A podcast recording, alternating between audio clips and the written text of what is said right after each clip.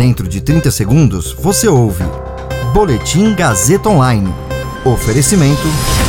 Se você tem muito o que dizer e quer escolher uma profissão para dar voz às suas ideias, a Faculdade Casper Libero é o seu lugar. Jornalismo, publicidade e propaganda, relações públicas, rádio, TV e internet. Todas as possibilidades abertas. Acesse casperlibero.edu.br e conheça as infinitas rotas que o mundo da comunicação oferece.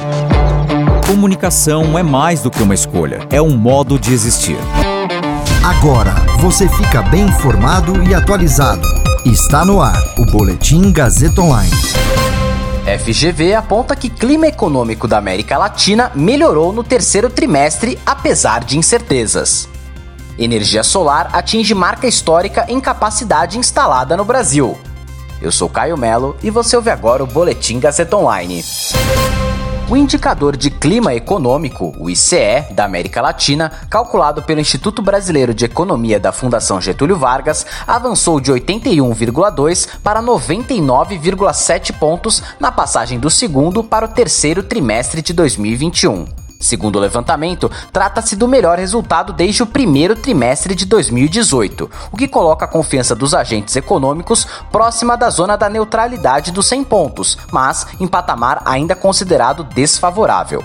O maior indicador de clima econômico da região é o do Paraguai, seguido do Brasil, Chile, Peru e Colômbia, todos na zona favorável do índice. Além da evolução do clima econômico na região, a pesquisa fez uma enquete sobre o tempo de duração da alta de preços das commodities, que vem beneficiando as perspectivas da região.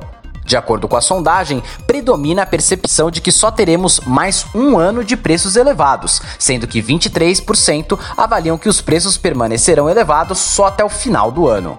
A pesquisa mostra que cerca de 25% dos especialistas também consideram que o problema de desabastecimento de insumos e ou matéria-primas é grave. O Brasil é o país com maior percentual nesse quesito, seguido da Colômbia.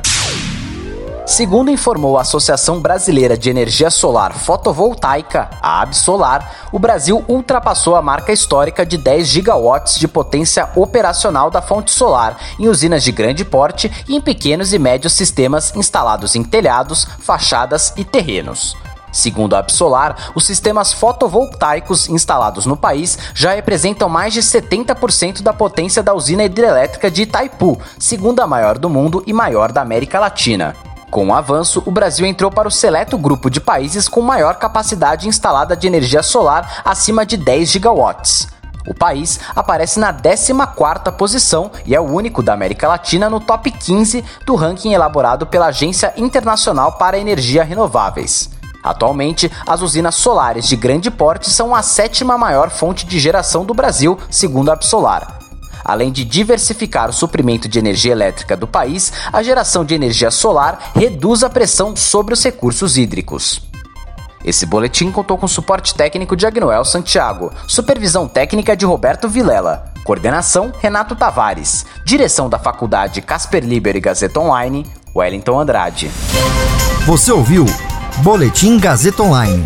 Para saber mais, acesse radiogazetaonline.com.br.